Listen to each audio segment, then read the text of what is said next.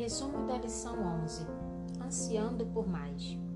Esboço: O Antigo Testamento está repleto de simbolismos, sombras e rituais que, embora muitas vezes negligenciados pelos cristãos do século XXI, têm profundo sentido espiritual. As lições ensinadas nesses tipos são ricas em significado e, se entendidas da forma correta, aprimoram imensamente nossa vida espiritual. Toda a história de Israel é um modelo da nossa caminhada cristã com Deus. Como os israelitas foram milagrosamente libertados da escravidão egípcia, atravessaram o Mar Vermelho, comeram maná no deserto e beberam da rocha em sua jornada, nós também estamos em uma jornada espiritual. Providencialmente, Cristo nos livra da escravidão do pecado, nos conduz pelas águas do batismo, nos nutre com o maná de Sua palavra e sacia nossa sede atroz no deserto deste mundo por meio de Sua própria vida. Deus instruiu Israel a construir um santuário no deserto para que pudesse habitar no meio deles. Ouça Êxodo capítulo 25, versículo 8. E farão para mim um santuário, para que eu possa habitar no meio deles. Esse santuário deveria ser construído de acordo com o modelo da realidade celestial. Ouça Êxodo capítulo 25, versículo 40. Tenha o cuidado de fazer tudo segundo o modelo que foi mostrado a você no monte. Em sua construção e serviços, tudo revela verdades eternas sobre o Cristo vivo. Jesus está representado em cada oferta. Todo sacerdócio, cada artigo da mobília e cada serviço apontam para Cristo. O sistema de sacrifício do derramamento de sangue prefigura o sangue de Cristo. O objetivo da libertação de Israel e da jornada para longe do Egito era a chegada a Canaã. Terra prometida proporcionaria ao povo um descanso glorioso. O descanso sabático prefigurava esse descanso maior em Cristo e foi um precursor do descanso que Deus planejou para seus filhos na terra prometida. Ouça Hebreus capítulo 4, versículos de 1 a 11. Portanto, visto que nós visto que nos foi deixada a promessa de entrar no descanso de Deus, tenhamos cuidado para não parecer que algum de vocês deixou de alcançá-la porque também a nós foram anunciadas as boas novas, exatamente como aconteceu com eles. Mas a palavra que eles ouviram não lhes trouxe proveito, porque não foram unidos por meio da fé com aqueles que a ouviram. Nós, porém, que cremos, entramos no descanso, conforme Deus disse. Assim jurei na minha ira: não entrarão no meu descanso. Ele disse isso mesmo que as obras já estivessem concluídas desde a fundação do mundo. Porque, em certo lugar, assim disse a respeito do sétimo dia. No sétimo dia, Deus descansou de todas as obras que tinha feito. E novamente, no mesmo lugar, não entrarão no meu descanso. Visto, portanto, que resta entrarem alguns naquele descanso, e que por causa da desobediência não entraram aqueles aos quais anteriormente foram anunciadas as boas novas, de novo determina certo dia, hoje, falando por Davi, muito tempo depois, segundo antes tinha sido declarado. Hoje, se ouvirem a sua voz, não endureçam o coração. Ora, se Josué lhes tivesse dado descanso, não falaria posteriormente a respeito de outro dia. Portanto, resta um repouso sabático para o povo de Deus, porque aquele que entrou no descanso de Deus, também ele mesmo descansou de suas obras, como Deus descansou das suas. Portanto, esforcemo-nos por entrar naquele descanso, a fim de que ninguém caia, segundo aquele exemplo de, des de desobediência. Comentário: O apóstolo Paulo frequentemente se referia à experiência de Israel em sua jornada a terra prometida como um exemplo para os crentes cristãos. Em 1 Coríntios, capítulo 10, versículo 11, ele declara: Estas coisas aconteceram com eles para servir de exemplo e foram escritas como advertência a nós, para quem o fim dos tempos tem chegado. Os exemplos do Antigo Testamento apresentam informações valiosas para a vida cristã. Visitemos o santuário mentalmente. Podemos observar um homem com um cordeiro se aproximar do altar e colocar sua mão sobre o animal. Em Levítico, capítulo 4, versículo 33, deixa claro o significado desse ato porá a mão sobre a cabeça da oferta pelo pecado. A imposição de sua mão sobre o cordeiro implicava confissão, e a confissão genuína é específica. Levítico capítulo 5, versículo 5 mostra isso ao descrever a oferta pela culpa.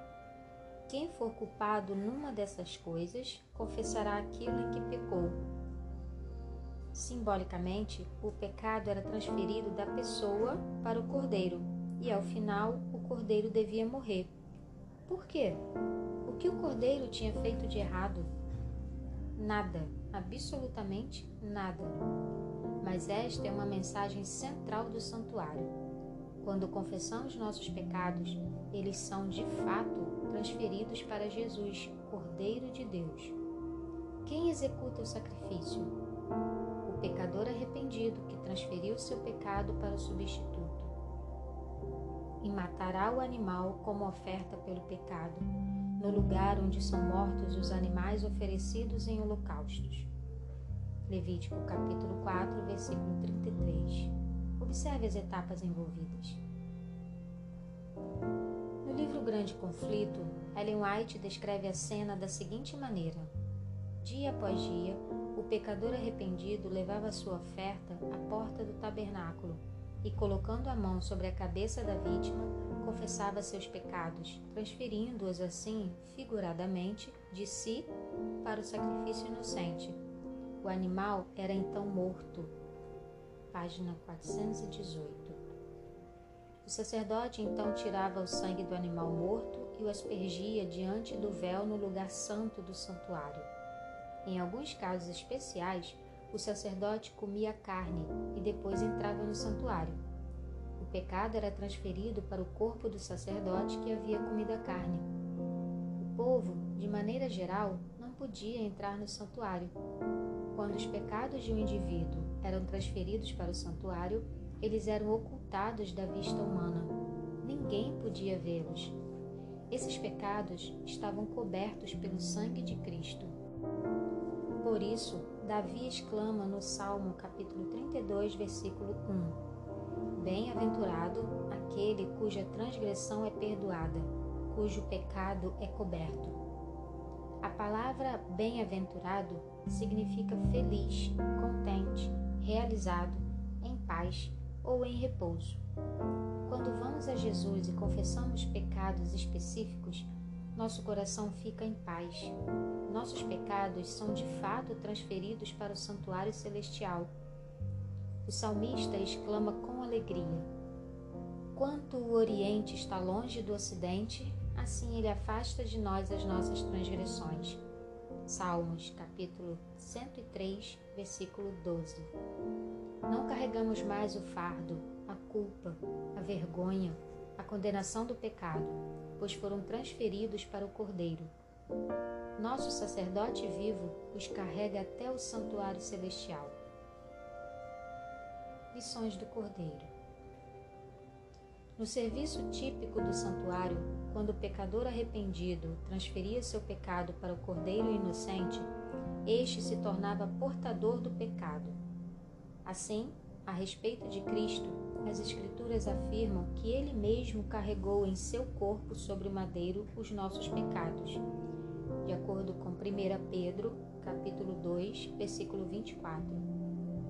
Assim como o pecador arrependido levava um substituto que morria em seu lugar, todo penitente pode ir ao Calvário e, olhando para o Filho de Deus crucificado, dizer: ele me amou e se entregou por mim, conforme Gálatas, capítulo 2, versículo 20. A graça de Cristo é imerecida. Jesus teve a morte agonizante e dolorosa que os pecadores perdidos terão. Experimentou a plenitude da ira do Pai ou o juízo contra o pecado. Foi rejeitado para que pudéssemos ser aceitos. Morreu a morte que era nossa para que pudéssemos viver a vida que era dele.